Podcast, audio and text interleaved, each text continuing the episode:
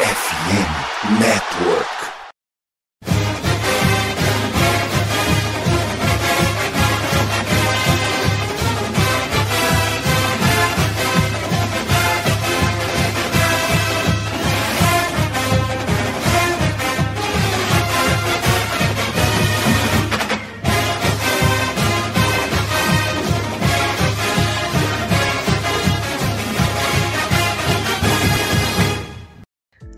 Saudações, amigos! Saudações, fãs de esporte! Saudações, fãs dos esportes universitários!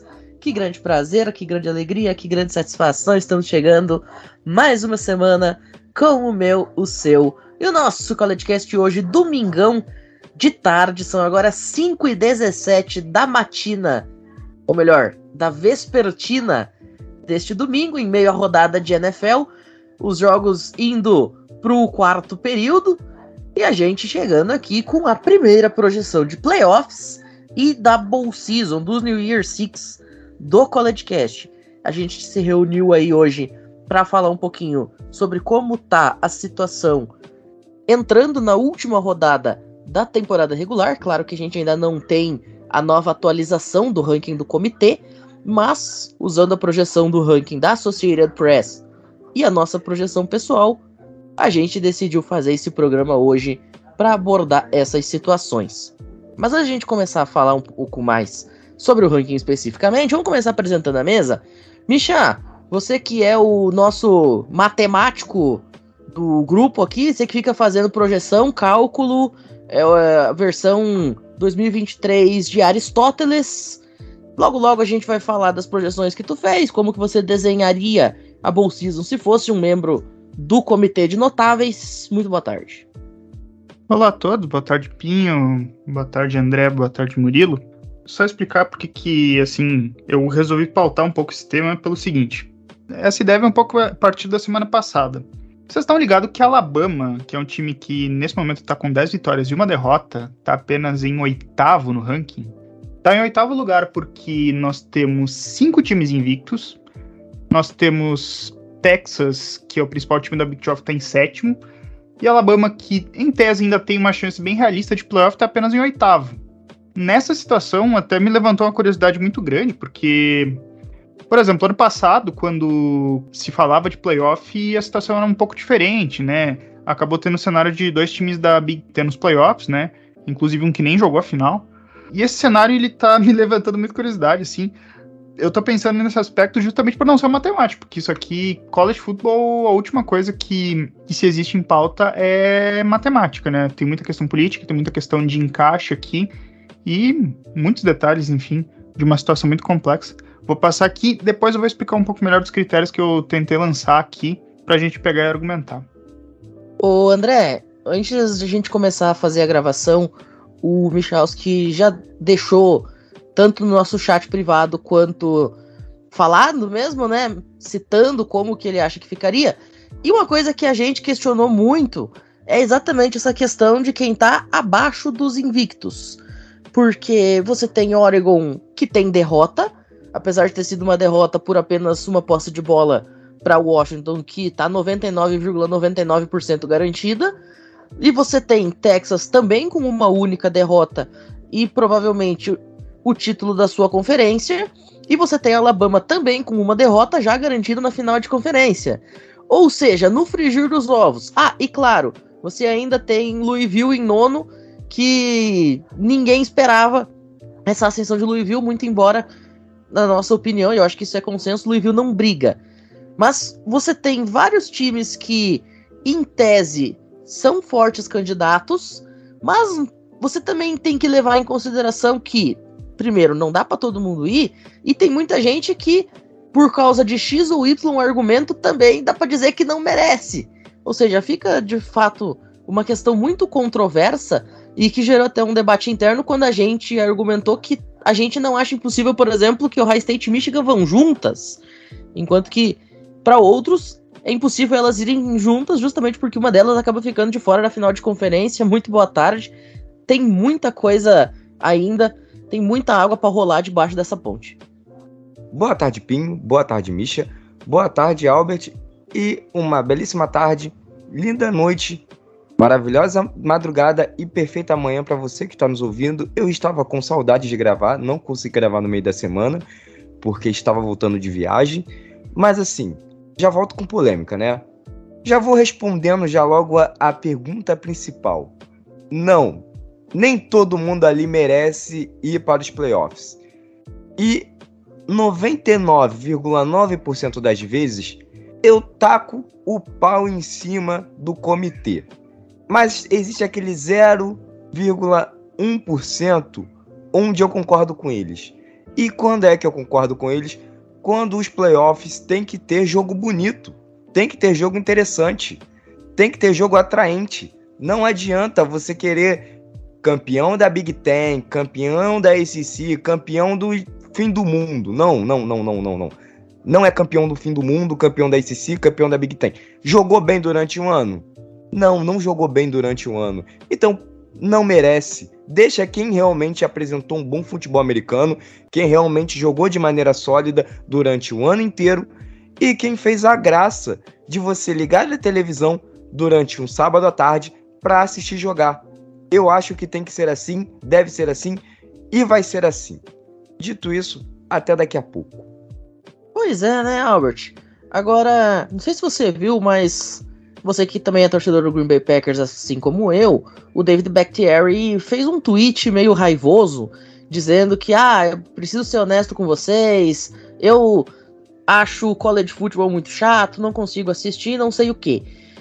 Haja vista que a gente teve recentemente um playoff, que teve uma semifinal, que em um determinado momento tava 49 a 0 para LSU do Joe Burrow.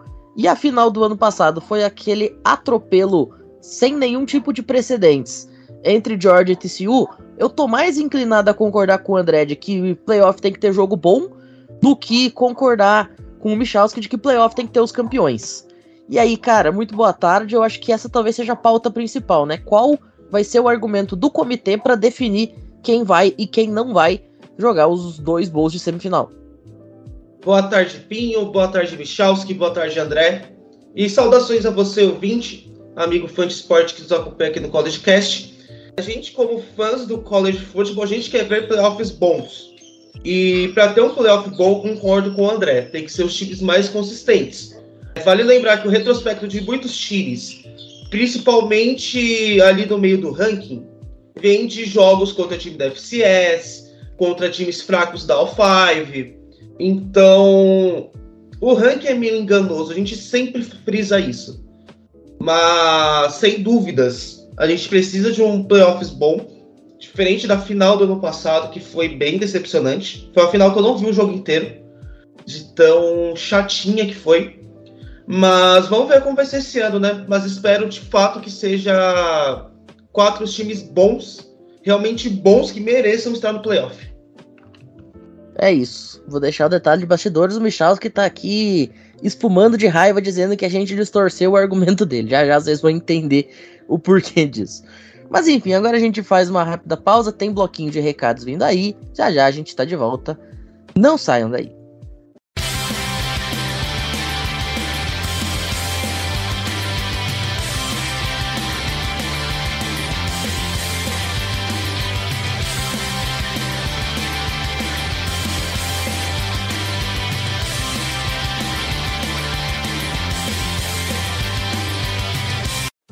Senhoras e senhores, todo mundo sabe que um dos maiores problemas que a gente tem na internet moderna é o vazamento de dados, né?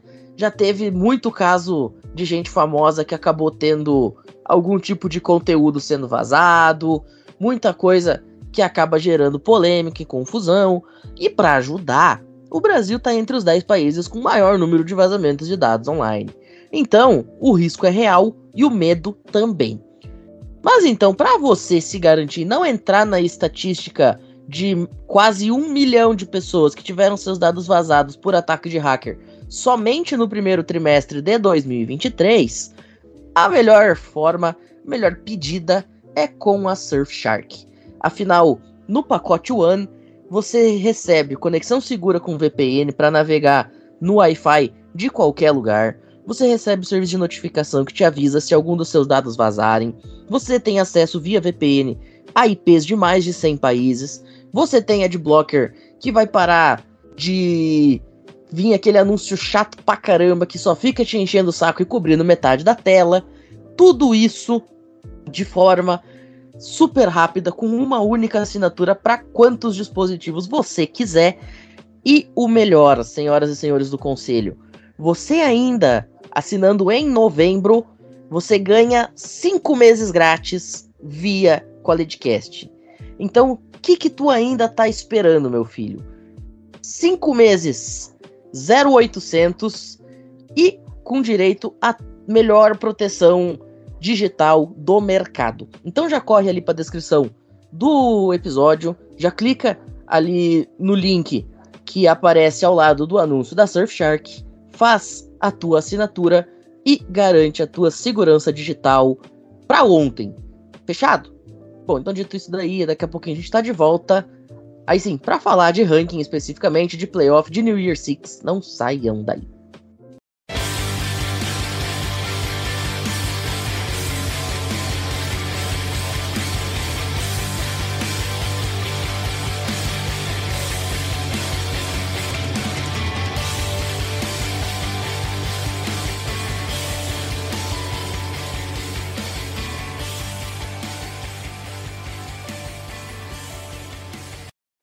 Ô, Michalski, agora vamos começar a entrar no assunto da discussão, porque você colocou aqui uma semifinal de Georgia número 1 contra Florida State número 4, Ohio State número 2 e Washington número 3. Neste cenário, nós teríamos Michigan de fora da pós-temporada. E eu acho que essa talvez seja a grande discrepância em relação ao que se apresenta na mídia e na opinião geral, né, no consenso geral. E aí, você também acaba frisando que, na tua opinião, Alabama ainda joga, por exemplo, só dependendo basicamente dela. Que Texas ainda é um time que tem suas possibilidades de chegar também com a vitória na conferência e dependendo de um resultado paralelo. Fora que você mantém a Florida State depois da lesão sofrida pelo Jordan Travis ontem, que bota em xeque a temporada do Seminoles. Então eu queria que você já começasse a explicar quais os motivos disso, o que, que você levou em consideração antes de a gente começar a debater, porque eu confesso que tem vários pontos aqui que me pegam de surpresa e com os quais eu tenho minhas reticências. Bom, deixa eu explicar propriamente a minha linha de argumentação. Para considerar assim times para playoff, eu disse mais ou menos que é um pouco uma distorção de argumento dizer que só campeões de conferência deveriam estar na semifinal. Não é exatamente isso que eu quis dizer. Não é exatamente esse o ponto. O ponto que eu quero dizer é a questão do mérito esportivo, né? Às vezes tem um time que não tá jogando tanto, mas ele venceu a sua conferência. E, queira ou não, às vezes um time estar jogando muito bem geralmente não é um fator, porque quando a gente tinha final nacional com dois times era assim. E geralmente nesse sistema de playoff com quatro times também está sendo assim. Em situações muito específicas, o título de conferência ainda tem muito peso. Vamos fazer uma diferenciada do que foi ano passado para esse ano. No ano passado, a gente teve um playoff com quatro times, né? Logicamente, né? Em que a gente teve Georgia campeã da SEC, Michigan campeã da Big Ten, os dois times invictos. Esses foram os times número um e número dois. Ano passado, a gente teve TCU como time sensação na Big 12, que na primeira temporada do, lá do técnico novo deles, uh, TCU venceu todos os jogos da temporada regular, perdeu a final da Big 12. E você ainda tinha também as outras duas conferências do Power 5, no caso a ACC e a Pac-12. O que, que aconteceu? A ACC perdeu o seu único time que tinha a possibilidade de representar na última semana da temporada regular. Clemson perdeu o clássico contra a South Carolina, venceu a final da ACC, mas tinha campanha 11-2. A Pac-12 tinha USC como time com grandes chances de playoff, só que na, na final de conferência eles vão lá e perdem para Utah. E aí você tem um cenário em que das cinco conferências do Power 5, você tinha duas campeãs unânimes de conferência, você tinha um time de Big 12 que foi o melhor, só que ele não venceu a sua conferência, e você tinha as outras duas conferências do Power 5 com um time sem condição de chegar a playoff.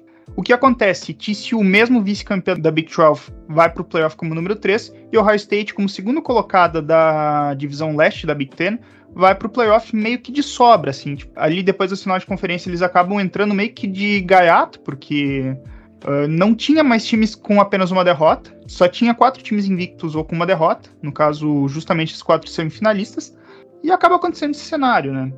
Esse foi um cenário em que só dois campeões de conferência entraram. O cenário desse ano é um cenário diferente. Faltando duas semanas para terminar a temporada regular, o top 5 está invicto. Georgetown 0, Ohio State tá 0, Michigan tá 0, Ohio State e Michigan se enfrentam na semana que vem, Florida State tá 0, Washington tá 0, Oregon, que é a sexta, tá 10-1, sendo que provavelmente vai encarar Washington na final de conferência da Pac-12. Você tem Texas 10-1, número 7, e você tem Alabama 10-1 em oitavo. Essa é a linha de corte, porque da nona colocada é Missouri, que tem duas derrotas e não vai disputar a final de conferência. Você tem Louisville em décimo com campanha 10-1, só que eles têm uma campanha muito, muito fraca para um time que sonha em brigar por playoff. Nesse cenário, nós temos as cinco conferências do Power 5, tirando a Big 12, todas as outras conferências têm times invictos, inclusive a Big Ten tem dois. Nesse cenário, o que, que eu levo em consideração? Esse é um cenário que ele acaba sendo menos complexo na minha visão do que em outros pontos, porque aqui o título de conferência vai ter peso, porque vai ser meio difícil argumentar a favor de um time que não, que não venceu a sua conferência. Num cenário em que a gente tem essas oito equipes com chances reais de playoff, sendo que todas essas oito podem ser campeãs de conferência e pelo menos cinco delas vão ser, já vai existir um cenário em que uma equipe campeã de conferência, possivelmente com uma derrota e talvez até invicta, possa acabar não disputando playoff. Esse cenário ainda está disponível. Nós temos um cenário que o Ohio State e Michigan se enfrentam, uma delas vai perder e não vai disputar a final de conferência. Isso acabaria puxando, por exemplo, Washington, Oregon, tem Florida State, tem Texas também que pode vencer a conferência. Eu acho que daria uma chiadeira muito grande caso uma equipe campeã de conferência, sobretudo uma equipe com muito peso, como Texas ou Alabama, vencendo a sua conferência, fique de fora do playoff seria muito complicado argumentar Alabama campeã da SEC fora do playoff e Georgia vice-campeã da SEC para a própria Alabama dentro, porque a temporada ela está inserida dentro de um contexto, só que no momento decisivo o título de conferência tem um peso. E nesse cenário muito apertado, eu acho difícil que um campeão de conferência não vá disputar playoff. Ô André, a gente resenhava aqui antes que Alabama não demonstrou absolutamente nada o ano inteiro a ponto de querer jogar um playoff. Ah, mas é Alabama. Ah, mas tem o peso da camisa. Ah, mas tem a mídia. Beleza. Não jogou nada do mesmo jeito. Uma coisa não tem nada a ver com a outra. O mesmo dá para se falar de Texas. Inclusive, muitos analistas americanos dizem que o Queen Ewers é praticamente obrigado a voltar para os Longhorns no ano que vem, porque ele não tem números para ir para a NFL, ele não tem desempenho para ir para o draft agora. Então, Alabama tá nesse contexto aí. E aí você tem Ohio State e Michigan que passaram praticamente sem sustos pelo seu calendário. É bem verdade que Michigan basicamente pegou só cachorro morto até a semana passada. Foi ter seu primeiro adversário real mesmo de peso foi Penn State. Mas são dois times que praticamente varreram seus calendários até aqui. E você tem também uma Oregon Ducks que tá jogando na melhor conferência da primeira divisão neste ano, que só tem uma derrota e foi por uma posse para um time que está virtualmente classificado. Ou seja, mesmo sendo Alabama, mesmo sendo Texas, com toda a sua mídia, toda a sua pompa, todo o seu peso, eu tenho para mim que Alabama e Texas não entram. Agora, você tem que considerar também um outro detalhe. Eu acho que a temporada de Florida State termina ontem. Mesmo mesmo que vença os seus dois últimos jogos e vá ser campeão da ACC de forma invicta, eu não sei até que ponto só o fato de estar invicto, mas jogando com quarterback reserva, com seu titular sofrendo o baque que o Jordan Travis sofreu ontem, eu não sei até que ponto isso ainda levaria eles à semifinal nacional. queria que você também já deixasse teu parecer aí, agora on the record, vamos dizer. Tá, vamos lá. Eu vou falar com bastante calma para os nossos ouvintes entenderem e a bancada também, né? Mas, exceto o Albert que não estava na nossa resenha off, vocês já entenderam o meu ponto. Vamos começar por Texas e Alabama. Texas e Alabama, durante a temporada, foram times muito inconsistentes, muito irregulares. Uma semana jogava bem, na outra jogava mal, flertaram com derrotas contra times piores e em nenhum momento, em nenhum momento da temporada, volto a repetir e pela terceira vez, em nenhum momento da temporada nós chegamos a conversar sobre eu digo nós, é toda a comunidade do college, tá? São analistas americanos, são fãs pelo mundo. A gente aqui do College Cast em nenhum momento chegou a conversar sobre Alabama nos playoffs. E quando que estava jogando no início da temporada, até se falou sobre Texas. Mas aí vem lesão e, e o time começa a decair por conta disso. E aí Texas foi totalmente desconsiderada. Aí agora, porque Texas tem a possibilidade de jogar uma final de conferência, porque Alabama tem condições de jogar uma final de conferência, a gente vai colocar eles no pedestal, na parte alta, no altar do, do college football. Não faz sentido. Não faz nenhum sentido. Durante a temporada inteira, eles não apresentaram futebol americano vistoso, não apresentaram futebol americano tão bom quanto hoje. Até Florida State, que você falou muito bem, ontem foi um time que acabou se auto-eliminando, né, por conta da lesão de Jordan Travis, dessa briga, mas em nenhum momento esses times chegaram nesse nível. O Washington foi um dos melhores times do ano. Michael Pence está brigando pelo Heisman, provavelmente vai ser Heisman por voto unânime. Em que momento a gente falou que o Miro jogou bem? Ou que o ataque de Alabama era um ataque vistoso? Ou que o time de Texas era um time consistente e vencedor? Não, não teve isso em nenhum momento. O time de Texas vencia, mas ninguém falava sobre Texas. O time de Alabama vencia e muito menos. Eu não consigo considerar esses dois times indo aos playoffs. E aí nós vamos falar sobre o que aconteceu ontem com Florida State. Florida State está fora da briga. Para mim, os playoffs fecharam da maneira que vai sair o ranking amanhã, tá? Ohio State, Michigan, Georgia e Washington. Não necessariamente nessa ordem, tá? Eu só estou dizendo o nome das equipes que vão. E aí vem o argumento que a gente conversou durante o pré-programa, né, antes da gente começar a gravar, que foi Ohio State contra Michigan na última semana. Um dos dois vai ter que perder. Alguém vai ter que sair. Eu só acho que um dos dois sai se acontecer uma lavada de mais de 30 pontos, considerando também lesões, tá? DJ McCarthy se lesionar, não sei. Só estou aqui especulando. É só um exemplo, tá?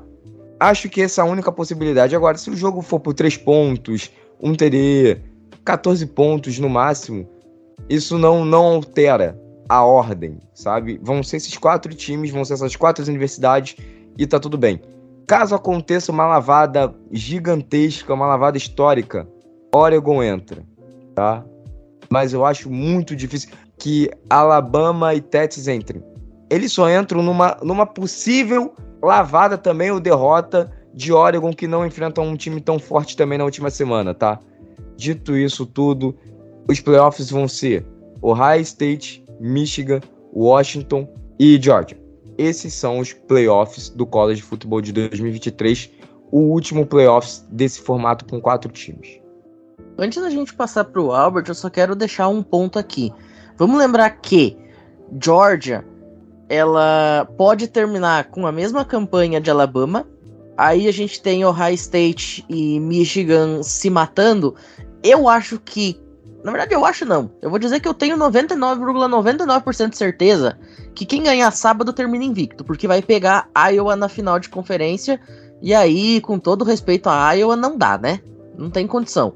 Então, quem ganhar nesse sábado, fecha o ano quiçá como número um do país, exatamente porque você vai estar tá ganhando do confronto do 2 contra o 3. Eu acho que independentemente de como for a vitória de Georgia contra a Georgia Tech, salvo engano, acho que é Georgia Tech o último jogo, e depois, independentemente de como for a final da conferência, da SEC, quem ganhar esse sábado entre Ohio State e Michigan termina como número 1. Um. Agora, a questão que eu vou discordar de você, eu acho que se o jogo Michigan e Ohio State for por nove pontos de diferença, o perdedor já tá fora. Eu acho que para os dois terem alguma chance de jogar junto, tem que acontecer os seguintes fatores: derrota por no máximo uma posse, de preferência por menos do que uma posse cheia. O Washington de fato garantiu o título da sua conferência. Florida State tem que perder algum dos seus jogos, algum dos dois, o que não é impossível, haja vista que pega nesse fim de semana a Florida Gators, que é aquele time pra lá de inconstante, faz jogos incríveis e faz jogos patéticos. E, claro, Oregon, se o Washington varrer, isso significa que Oregon teria uma derrota de novo para Washington, perderia dois jogos, então tá fora. Quem perde dois jogos tá fora. E aí eu acho que, mesmo que Texas, por algum motivo, consiga ganhar a Big 12, ainda sem perder até o final do ano, eu acho que quando você coloca dois times com uma derrota, mas você pensa que um deles é o High State ou o Michigan, que perdeu do time número um do país. E aí você tem Texas que perdeu, ok, um confronto clássico, mas contra uma Oklahoma que é meio de ranking. Eu acho que quando você coloca as duas coisas no papel, o título da conferência ele não é um fator preponderante. Fora que, no cenário de que Georgia vença a SEC, consequentemente Alabama perde. Então eu acho que se tudo continuar normal, dentro da normalidade, mesmo, volta a frisar, mesmo uma campanha 100% de Florida State, acho que ainda deixaria o top 4 como ele está. E uma derrota de Florida State garante o top 4 da forma que ele está, mesmo o High State e Michigan tendo que se matar entre si. Porque você perder do número 1 do país e varrer o resto tem um peso muito forte. Ô Albert, queria que você já desse também a tua opinião, se tu concorda comigo, se tu concorda com o André, com o Michalski, enfim, como é que tu tá vendo essa situação aí? Porque no final das contas, o The Game, ele vale uma, uma vaga direta no College Playoff quem ganhar o jogo de sábado tá garantido. É 100% de certeza que vai jogar semifinal na virada do ano. Cara, até ontem, antes do jogo de Florida State, o jogo de sábado que vem, ele tinha muito mais peso. Porque se não tivesse a lesão do Jordan Travis, a gente estaria falando que quem perdesse no sábado estaria fora dos playoffs. Isso é um fato. Agora, eu concordo muito que o, top 4 vai se manter. Eu não vejo o Washington perdendo a Pac-12. Eu não vejo a Alabama ganhando de Georgia e pegando o playoff do nada. Claro, é uma possibilidade, mas eu acho a possibilidade bem, bem remota. E assim, como vai ter muitos times que vão ficar com a derrota, desses times com a derrota, quais deles jogaram melhor que o High State ou que Michigan? Nenhum. A não ser, claro, se for uma paulada, como vocês falaram, aí Oregon sobe. Mas ainda assim, eu não acho que Oregon esteja acima de Ohio State ou de Michigan. Então, nesse ponto eu concordo bastante com vocês. O que vai ser mais emocionante é quem vai ganhar o The Game para para final de conferência. Mas em relação a playoff, só se acontecer uma catástrofe que vai mudar o, cenário. Bom, deixa eu explicar então melhor um pouco a minha argumentação do porquê das coisas. Eu contextualizei muito ano passado, tentei falar de uma maneira meio simplificada, mas vamos lá. Eu considero que tem oito times ainda em tese na briga. Tipo, esse top 8 ainda tá na briga por playoff. E nós estamos num cenário em que agora o comitê precisa eliminar times. Faltam duas semanas. O comitê tem que eliminar times, tem que eliminar candidatos. Agora, qualquer confronto vai ser um confronto eliminatório. Por exemplo, a final desse vai ser um jogo eliminatório. Vocês estão falando de Georgia, assim. Georgia, sim, jogou bem a temporada. Só que a gente tem que botar alguns fatores em consideração. Georgia tem um dos calendários mais fáceis da primeira divisão. Assim, um dos mais fáceis. Os únicos duelos assim mais difíceis que Georgia teve foram contra Tennessee, que não tá jogando nada, sinceramente, Ole Miss, que é um time altamente pipoqueiro, e Missouri, que esse ano tá jogando bem, mas ainda não tá num patamar, assim, digamos, de brigar por muita coisa. Esses são os três grandes confrontos. A gente fala muito do calendário de Michigan, mas o calendário de Georgia não é tão melhor. Tem esse aspecto. Então, no caso, por exemplo, se Georgia perder para Alabama na final desse sim, os dois times vão ter a mesma campanha. Alabama tem uma tabela um pouco mais difícil, tem vitórias mais consideráveis assim nesse ranking, e eu acho que o comitê tiraria George. Porque eles têm que botar Alabama. Nunca aconteceu do campeão da SEC ficar de fora do playoff. Nunca aconteceu. E não acho que esse ano vai acontecer. Ponto 1. Um. Ponto 2. Ohio State contra Michigan. O ponto não é nem a questão do merecimento ou não. Tipo, por jogar bem a temporada inteira, nenhum dos dois jogou bem em todos os jogos. Assim, os dois times mostraram inconsistências. Michigan teve um calendário ridiculamente fácil até a semana 10. Muito fácil, não pegou ninguém de adversário. E o comitê tem que eliminar um time. Então, quem vencer segue na briga, quem perder tá fora. E aí você já diminui de 8 para 6. Daí você tem a provável final da Pac-12 entre Oregon e Washington. O vencedor fica, o perdedor cai fora. Cinco times. E aí os outros dois times que você tem na disputa são Florida State e Texas. Por isso que eu falo que Texas é o único time que não depende de si nesse cenário, porque ele é o time que tem uma derrota. Florida State está invicta. Eu acho que é preciso ressaltar um fato de que no college football não tem tanto peso a figura do quarterback quanto na NFL. Na NFL, você perdeu seu quarterback de franquia, acabou, assim, tipo, só num cenário muito específico que o seu QB reserva vai ter um nível semelhante a manter, no caso, sei lá, Nick Foles. É só lembrar que o primeiro campeão do College Football Playoff foi um time que jogou a final com o terceiro quarterback. O titular era o Braxton Miller, o reserva era o JT Barrett. O JT Barrett se lesiona na, na última semana da temporada regular, duelo contra Michigan. Ohio State joga a final da, da Big Ten contra o Wisconsin com o Cardell Jones, que era o terceiro quarterback, vence essa final por 59 a 0, ganha a semifinal de Alabama e ganha a final contra a Oregon. Então, esse não chega a ser um grande fator.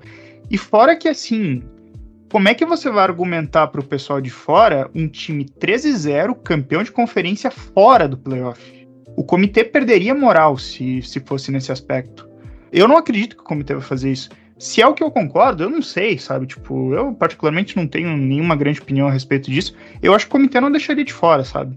Agora, eu acho que existe uma possibilidade de Florida State perder um desses jogos. Eu fiz uma perspectiva até conservadora de que Florida State consiga vencer esses dois jogos, consiga vencer Florida e consiga vencer Louisville, mas se perder um desses jogos, eu acredito que talvez possa ficar de fora do playoff sim.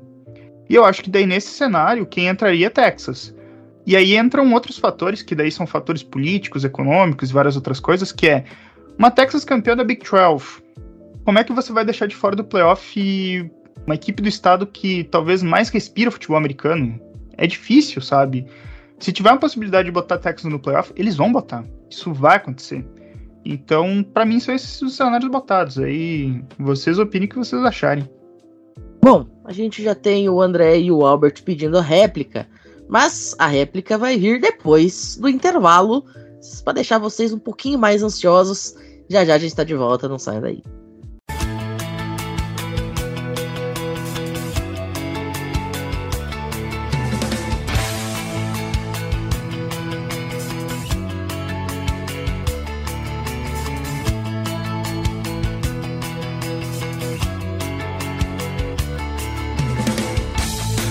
Albert, me diga, o que é que você gostaria de replicar a respeito do comentário de Felipe Michalski?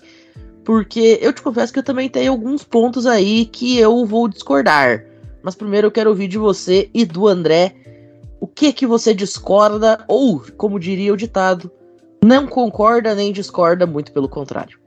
Cara, é para mim um grande ponto é mais sobre a questão de Georgia contra possível Alabama.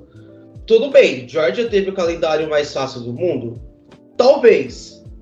Mas o confronto mais complicado que a Alabama teve esse ano foi contra Texas, que perdeu. Como que vai colocar a Alabama nos playoffs? Porque venceu Chattanooga? Que venceu Kentucky? Eu não acho que, de forma alguma, que a Alabama vai para os playoffs. É, mas a questão de Florida State, que eu acho que perde sim para Flórida, principalmente. Tudo bem, não é o nosso episódio de preview, mas eu acho que vai perder esse jogo para a Flórida. Até aquela questão mental do time e tudo mais. E eu acho que vai dar aquela grande pipocada. Claro, estamos falando de Florida Gators, que é um dos times mais inconsistentes que existe dentro da SAC. Mas eu acho que a possibilidade de ter um time campeão de conferência invicto fora dos playoffs, eu acho muito remota essa chance. Porque eu acho que Flórida perde um dos jogos. E vale lembrar que também joga contra Louisville.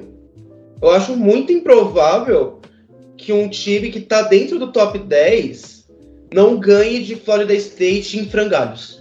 Esse é o meu ponto. Ô André, você também pediu a palavra e eu vi que você levantou a mão e colocou discordo quando o Michalski estava falando que no college o QB não é tão relevante quanto na NFL. E aí ele até citou o exemplo da Ohio State Buckeyes de 2014. Só que aquela Ohio State Buckeyes ela tinha primeiro uma defesa espetacular, um running back endiabrado que atendia pelo nome de Ezekiel Elliott e wide receivers bons. Eu acho que Florida State não tem nem uma coisa nem outra. Sabe? A minha sensação é que Florida State nem tem uma defesa espetacular, nem tem um running back sensacional, nem tem wide receivers espetaculares, com exceção de um ou outro jogador que você possa pontuar especificamente. Então, como unidade, enquanto unidade, aquela equipe de Ohio State sustentava. Eu não vejo isso no Seminoles de 2023. É bem isso, Pinho. Tudo bem, que falou de 2014. Aí eu venho de 2014 até praticamente o ano de 2022 e pergunto: tudo bem, de todos esses anos, quantos times foram campeões com quarterbacks que eram considerados ruins ou medianos no college football? Somente a Georgia do ano passado, que tinha um quarterback que fazia o feijão com arroz, porque sabia que o ataque inteiro era forte e a defesa inteira era forte do restante, todos os anos nós tivemos algum quarterback que saiu no primeiro dia do draft e sendo, se não o principal nome, pelo menos o segundo melhor nome do draft naquele ano. E a gente sabe que sim, no college football o quarterback ele conta muito. Ele conta muito. Ontem a gente falou sobre Florida State. Florida State só bateu um North Alabama, que é um time da FCS, porque é um time da FCS.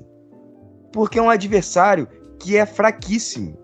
Eu duvido que o time de Florida State venceria o jogo de ontem.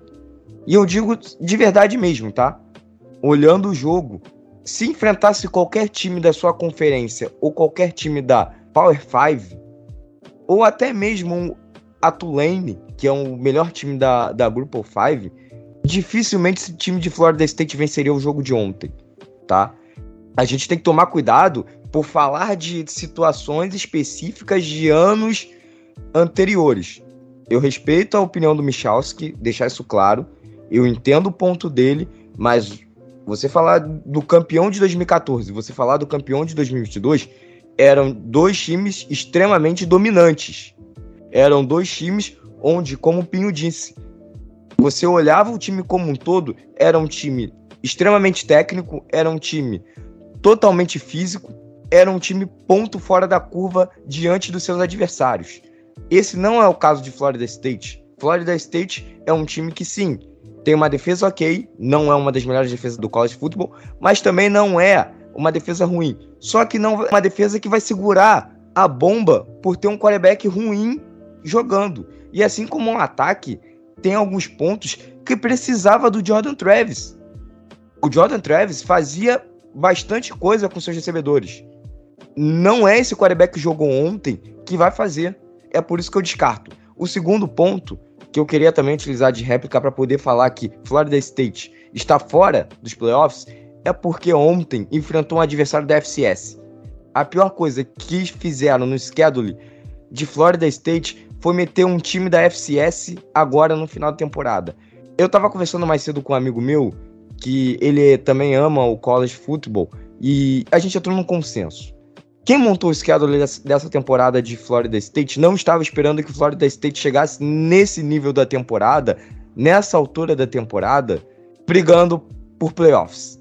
Basicamente pensou o seguinte: bom, a gente tem que botar jogador no draft. Esse é o jogo onde a gente nerfa, ou seja, explode estatística, explode tape, explode vídeo dos nossos jogadores que vão pro draft é esse jogo, sabe? Já é final de temporada, scout já tá acontecendo, a galera tá assistindo o college football para ver quem vai. O Jordan Travis é um cara que provavelmente vai pro draft e vai ser um cara que vai estar tá ali brigando no topo e a gente usa esse jogo para botar ele como um dos principais nomes do draft. Ponto. Só que ao mesmo tempo foi um tiro no pé, porque chegou na temporada de 2023 e Florida State está brigando por vaga nos playoffs. E o comitê vai pesar a mão porque o principal candidato no jogo de ontem enfrentou um rival de conferência que era o 11 no ranking e dominou o adversário. Tudo bem, ganhou por dois pontos e blá blá blá, mas jogou muito bem. Teve momentos oscilantes no jogo, sim, mas jogou bem. Então isso vai pesar. Quando o comitê olhar quem venceu e quem era o adversário, os dois venceram, mas um enfrentou um time da FCS e o outro enfrentou um rival de conferência que é o 11 do ranking. Vota nele. O 11 do ranking não era um time tão bobo assim. Eles merecem ser o quarto. E é isso que vai acontecer. Então são dois pontos que foram tiro no pé. Um foi um tiro no pé de Florida State e o outro foi a lesão de Jordan Travis, que infelizmente aconteceu. Estou bem triste com isso, inclusive, tá? Vocês falaram sobre quarterbacks que foram os últimos campeões. Vamos lá. 22 e 21 a gente teve Stetson Bennett, que é um esforçado nota 5. Aí em 2021 a gente teve na final uh, o Justin Fields, que enfrentou e acabou sendo derrotado pelo Mac Jones, que vinha de uma boa temporada na Alabama Crimson Tide, muito embora não tenha se encontrado ainda no New England Patriots. Um ano antes, a gente teve Trevor Sunshine Lawrence enfrentando apenas um cara que teve potencialmente a melhor temporada da história de um quarterback na primeira divisão do college, que era o Joe Burrow. E, inclusive, ambos acabaram saindo como primeiras escolhas gerais na sequência das suas carreiras indo para a NFL. Em 2019, a gente havia tido a final nacional, tendo de um lado Trevor Lawrence, do outro lado o Tua Tagovailoa, também dois jogadores de top 5 de draft. Se a gente começar a voltar lá em 2018, a gente vai ter ainda jogadores como, por exemplo, Jalen Hurts, a gente vai ter, enfim, jogadores assim que, de todos, o que tá tendo a pior carreira na NFL é o Mac Jones. Excetuando o fato de que o Stetson Bennett é bagre. Mas, como o André falou, aquele time de Georgia ano passado só não era campeão se não quisesse, dada a sua força de conjunto. Então eu acho que talvez o último campeão assim de fato que não tinha um grande QB, e isso a gente pode voltar muito tempo atrás, é de fato essa dobradinha 2014 e 2015 de Ohio State com o Cardale Jones, mas por uma força de uma situação, né, um evento situacional, e a Alabama Crimson Tide de 2015 com Jack Coker. Fora isso, eu não lembro sinceramente de outro quarterback ruim sendo campeão em um time que não era absurdamente acima da média. Esse eu acho que é um ponto que é importante a gente lembrar. A respeito de quarterback, eu ia citar justamente esse fato, né? Tipo, ah, que outros times que não tinham grandes quarterbacks e disputaram título. Alabama em 2015 com o Jay Coker, campeão nacional, sobre uma Clemson que tinha o Deshaun Watson. Em 2014, a própria Alabama com o Blake Sims também, que era um quarterback bem mediano, assim, que tem um nível mais ou menos semelhante ao do Jalen Miro hoje. Talvez ele era um pouquinho melhor, o Blake Sims, em 2014. Mas o ponto que eu queria trazer é justamente esse, tipo, se você tiver um time muito bom, e no college football é possível você fazer, para times que brigam por título nacional, você às vezes não precisa ter o melhor quarterback do universo. A Georgia desses dois últimos anos também é prova disso. Como tu mesmo citaste a respeito do Stetson Bennett. A ver como é que vai ser o reserva, o quarterback reserva de Florida State, né? Mas assim, queria citar que a briga por vaga no playoff de Florida State não é contra Washington Oregon. Para mim, a briga dessa vaga contra Texas, porque, assim, seguindo mais ou menos essa linha de argumentação que eu trouxe, nós teremos um time eliminado da SEC, teremos um time eliminado da Big Ten e teremos um time eliminado da Pac-12 dessa disputa. Restando cinco times, você tem, então, digamos, essa quarta vaga, vamos dizer assim, que ficaria mais ou menos em disputa entre Florida State e Texas, no caso. Se vai garantir essas vitórias, não sei, né? E a gente discute semana que vem, a gente discute daqui a duas semanas quando sair o ranking final também. Mas para mim é mais ou menos isso. E um comentário rápido sobre o calendário. O calendário é montado muitos anos antes. Tipo, o calendário é montado com uns dois, três anos de antecedência. E, sinceramente, que time que poderia sugerir de, de botar para para se enfrentar uma penúltima semana, sendo que tem poucos times disponíveis com, com calendário aberto na semana 12, assim, tipo, geralmente é time de FCS. E só pra gente ter de exemplo, né, Auburn também, quando foi agendar seu jogo contra o New Mexico State, quando o jogo foi agendado, o New Mexico State era um programa tenebroso. Dois, três anos depois que o jogo, digamos, é agendado, New Mexico State monta talvez o melhor time da sua história e faz 31 a 10. O duelo contra a North Alabama foi marcado para assim ser um jogo cupcake assim que eles precisavam vencer e para não ter que se estressar na última semana num clássico contra a Flórida. Por isso que a Alabama marca um jogo contra a Chattanooga antes do clássico contra a Auburn. Os times fazem isso, os times principalmente da região sudeste ali do país fazem isso para poder ter um jogo tranquilo, porque eles acham que não vale a pena botar um jogo difícil antes de um clássico. Se o QB reserva de Florida State não for bom e Florida State perder, Florida State não vai pro playoff, assim, provavelmente não vai. Talvez possa gerar alguma discussão. Agora, se ele for bom e Florida State ganhar essas duas partidas que restam, tá no playoff. Mérito esportivo, sabe? 13-0. Imagina não botar um time desse no playoff. Prevejo um novo 49 a 0 vindo aí, meu caro André Limas. Agora, falando de QB reserva de Florida State, este rapaz que terá a missão de substituir Jordan Travis atende pelo nome de Tate Roadmaker. Ele que é um redshirt junior, vindo de Valdosta, na Geórgia, portanto joga relativamente próximo de, de, casa. Ele que foi um prospecto 3 estrelas, saindo do high school, a nota de recrutamento na casa de 88. Ele que era o 12 quarterback pro style, jogador número 53 no estado da Geórgia na classe de 2020. E vendo algumas questões aqui, alguns reports sobre ele naquela época, especialmente do 247 Sports, eles citam aqui, cara, por exemplo, que os três principais times que ele tinha oferta era Florida State, para onde ele foi, mas a outra era Baylor e South Florida. Eu não quero dizer nada, mas eu não confio em um quarterback que tinha South Florida no top 3. Sincera e honestamente. Pode calar minha boca? Claro que pode. Mas eu não vejo um grande futuro lá para os nossos queridíssimos amigos de Tallahassee. Sincera e honestamente, viu? Então, bom, para finalizar, eu só queria dizer que o ranking para mim ele já tá finalizado, né? Já acabou, tá entre os quatro. Eu dificilmente vejo o ranking tirando Ohio e Michigan. Talvez, assim, pensando, pensando, pensando bastante enquanto vocês falavam, pode ser que Michigan acabe rodando realmente.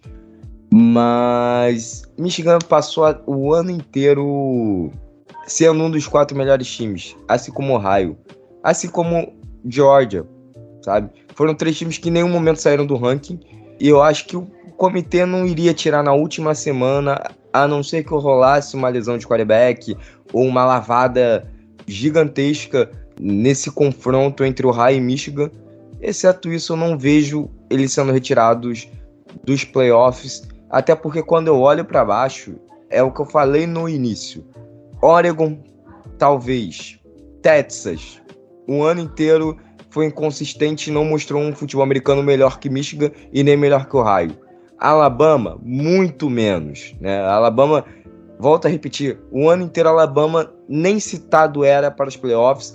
Alabama estava sendo tratado como um programa em reconstrução e tentativa de melhora para o ano que vem com playoffs com 12 times. E do nada aparece como um dos quatro melhores times do college. Isso daí daria margem para o comitê ser xingado, derrubado e principalmente quebrarem a base do comitê, né? Então, enfim, a minha tese é essa, eu finalizo aqui e vamos esperar sair o ranking para a gente poder começar a discutir novamente sobre isso na semana que vem. Bom, para encerrar, eu só quero deixar um, um, último detalhe obscuro aí, vamos dizer, porque a gente está falando muito sobre a questão de ah, será que eles vão levar em consideração mais quarterback, campanha ou título de conferência? Vamos lembrar que se o comitê quiser usar o fato de ter que deixar um ou mais campeões de conferência de fora como palanque pro ano que vem, ele pode. Porque no ano que vem a gente vai ter a primeira edição do playoff de 12 times, no qual cinco equipes serão campeãs de conferência. Os cinco campeões de conferência mais bem ranqueados entrarão diretamente. Então, talvez, e isso é puro exercício de conjectura, talvez o comitê poderia fazer algo no sentido de: olha só, em 2023 a gente teve o cenário onde XYZWA foram campeões de conferência, todos eles mereciam, porém tivemos que deixar um de fora. Por isso estaremos expandindo o playoff com este novo formato. Eu não acho nada impossível isso ser usado até como palanque político. E por falar em palanque político, falando sobre a questão da Alabama Crimson Tide e da Texas Longhorns, sinceramente, eu acho que a questão de Georgia e Alabama até faz sentido. Eu acho que de fato Georgia e Alabama elas jogarão na semana que vem para winner takes all, né? Winner goes, vamos dizer assim. O vencedor garante a sua vaga. Mas eu não sei se o Washington e Oregon vai ser algo assim. Porque, considerando que o Washington deve terminar a temporada regular invicto, eu acho que se vier uma derrota por, digamos, três pontos para Oregon, considerando que ambas as equipes terminariam com o mesmo recorde, ambas com 11 vitórias, ambas só tendo perdido entre si um jogo para cada lado, e ambos por uma diferença de 3, 4 pontos, eu acho perfeitamente plausível a gente ter dois times da mesma conferência entrando. Assim como eu também não acho nada impossível Michigan e Ohio State estarem juntas. Só que eu acho que para Michigan e Ohio State entrarem juntas, tem que acontecer um cenário maior. Porque aí você não pode ter vários times com campanha melhor, digamos assim. Aí eu acho que para as duas entrarem, você tem que ter Georgia ganhando a SEC, para que Alabama não tenha de fato nenhuma chance. Aí você tem que ter o High State Michigan terminando com um placar muito baixo de diferença, uma spread muito baixa. O Washington tem que matar Oregon. E eu acho que daí Flórida teria que matar Florida State. Mesmo num cenário no qual Texas ganhe a Big 12, eu não acho impossível que o High State e Michigan entrassem juntas. Mas aí a gente teria que analisar a força das vitórias e das derrotas de cada um desses programas. Mas para finalizar, eu não acho nada impossível, nem que a Big Ten, nem que a Pac-12 leve dois times de fato. Mas eu acho que não vai acontecer da SEC levar dois times, por mais que talvez isso implicaria de deixar a atual bicampeã nacional de fora. Eu não acho que vai acontecer, porque eu acho que Georgia vai ganhar de Alabama, mas caso chegue ao ponto de ter que escolher entre Georgia e, por exemplo, Michigan, eu acho que Michigan leva vantagem.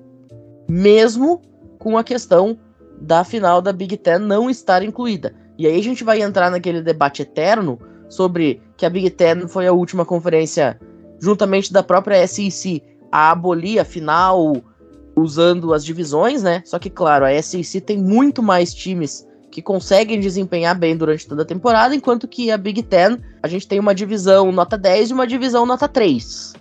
Inclusive, a divisão nota 3, o meu time tá 6 e 5, garantiu o bolsismo na Bacia das Almas. Mas aí é um problema da Big Ten.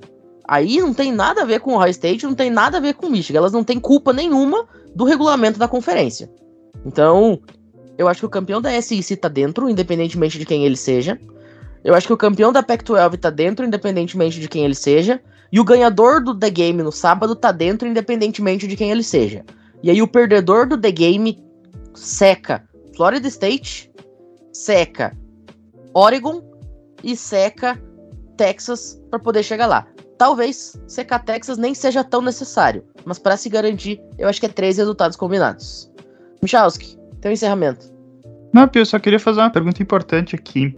Considerando a tabela que Michigan tem, assim, a tabela bem fraquinha de jogos que tem, tendo como seus dois grandes adversários na temporada Ohio State e Penn State, se Michigan perde para Ohio State, Michigan merece playoff? É uma boa pergunta. É uma pergunta boa. Mas eu acho que entre o desempenho de Michigan e o desempenho de Texas, por exemplo, e o desempenho de Alabama, eu sou mais Michigan. Eu acho que Michigan, dos times que teriam uma derrota, eu acho que Michigan e Oregon seriam os times com os melhores desempenhos. Aí a gente pode analisar de lado a lado. Talvez, por exemplo, o campeão da SEC mais Ohio State, mais o Washington, mais incógnita. Sendo essa incógnita, digamos, Michigan e Oregon, ou Michigan, Oregon e Florida State, eu acho que daí é algo muito subjetivo. Aí também pode ir para qualquer lado que ninguém ia reclamar. Eu, particularmente, acho que neste cenário, nesse cenário específico, de chegar na última vaga sendo Oregon, Florida State Michigan, eu daria essa vaga para Oregon pelo fator de Oregon só ter perdido para Washington. Agora, eu não descarto totalmente Michigan, exatamente porque daí você entra na questão de que, por mais que o calendário fosse horrível, o desempenho dentro de campo convenceu. Na minha opinião. Até porque você teria uma vitória contra um time top 10 para embasar isso. Que é a vitória contra a Penn State, que vai chegar ao top 10 fatalmente no final da temporada. Eu só queria argumentar um pontinho. Se Oregon perder a final da Pac-12, eles vão estar com 11 vitórias e duas derrotas. Eu acho que eles não entrariam na briga, não.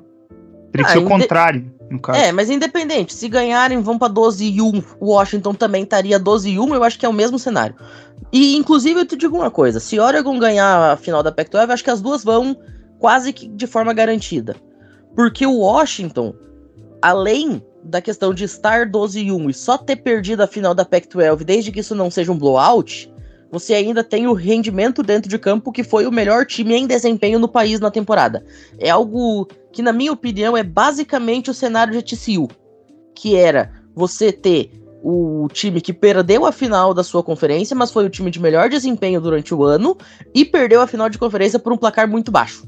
Eu acho que o Washington ela joga a final da Pac-12 para não tomar porrada.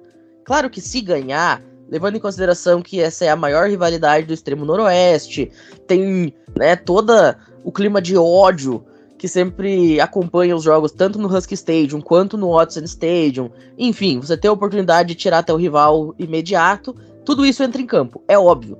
Mas eu acho que no final, se Oregon ganha, por exemplo, no estouro do relógio com field goal, o Washington entra junto. Eu acho que daí uma leva a outra nas costas, justamente pelo fator desempenho na temporada e pelo fator Heisman Trophy, que eu duvido que seja outro cara o vencedor a não ser Michael Penix Jr. E aí, só para completar nesse cenário, a gente teria os dois times da Pac-12, com o campeão da SEC, seja lá quem ele for, e o vencedor do The Game do sábado, seja lá quem ele for. Mas é isso, a gente vai ficando então por aqui. Já vamos pedir para você, nossos ouvintes, que está no nosso grupo do Telegram, do WhatsApp, ou enfim, seja lá qual grupo você recebeu isso daqui, Marca a gente, deixa nos comentários o que, que você acha. Deixa sua previsão de semifinal, deixa sua previsão. Diz que a gente tá maluco, diz que você concorda com fulano, com cicrano, com beltrano. Que a gente gosta sempre de ter esse tipo de debate saudável e esse tipo de opinião também. Quem sabe a sua opinião não acaba sendo mais assertiva do que até a nossa mesmo, né? Mas enfim, dito isso, a gente vai ficando por aqui. Andrezito, muito obrigado pela participação. Nos vemos no final de semana. Ou melhor, nos vemos amanhã, né? Amanhã tem gravação do episódio preview da semana 12. E o Game of the Week, eu acho que todo mundo já sabe qual vai ser. Como é bom estar de volta, como é bom falar também um pouco sobre ranking, né? Pensar um pouco como comitê, deixar que a minha teoria louca. E amanhã tem mais trabalho, né? A gente é workaholic aqui no College Cast. A gente trabalha a semana inteira. Parece que a gente só grava num dia, mas a semana inteira a gente trabalha, a gente faz coisas, a gente produz e estuda e observa jogo, observa jogador, e, enfim, né? Mas, novamente, eu estava com saudade de vocês, eu estava com saudade de falar para essa galera que está do outro lado nos ouvindo e curtindo o nosso conteúdo, curtindo o nosso trabalho. Então é isso, Pinho. Para você é um até mais, né? Daqui a algumas horas a gente está gravando de novo, um pouco mais de 24 horas a gente vai estar tá gravando de novo. E para aqueles que estão nos ouvindo, vai demorar um pouquinho mais para soltar o próximo episódio, mas vocês me ouvirão duas vezes na semana, se vocês considerarem meu outro projeto lá no Piadas, três vezes, né? Então é isso, tchau, tchau. Até a próxima. Valeu. Nós não somos workaholics, nós somos collegeaholics, meu caro Andrezito. Misha, muito obrigado também. Nos vemos amanhã. E eu só quero deixar um recadinho final. Ficou secando meu passo fundo futsal? Se deu mal! Achou que nós ia cair fora? Achou errado, otário. É, eu falei que eu ia me vingar do seu comentário na semana passada, tá aí. Inclusive, terça-feira, primeiro jogo da semifinal. Bom, uh...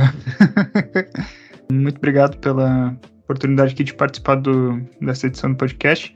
Uh, não liguem pro Pinho, o Pinho tá com um pouco de ódio no coração, assim, uma pessoa um pouco rancorosa, assim, nem, nem vivenciou o próprio time do município sendo rebaixado, né, então acontece, né. Mas assim, só queria dar uma resumida então na minha argumentação. Eu acho que a linha de corte esse ano ela tá muito alta, por isso que eu acho que esse ano vai ser provavelmente só campeão de conferência, talvez num cenário muito muito improvável, num cenário muito catastrófico, vamos dizer assim, que talvez que um não campeão de conferência possa entrar nesse top 4. Dito isso, a gente tem que esperar o que, que vai acontecer, né? Tipo, a gente tá projetando cenários, né? Agora é um momento que já dá para projetar talvez alguns cenários porque o negócio já se funilou. Eu sou contra projetar no meio da temporada, porque ainda é muita coisa para rolar, é muita coisa indefinida, eu acho ruim.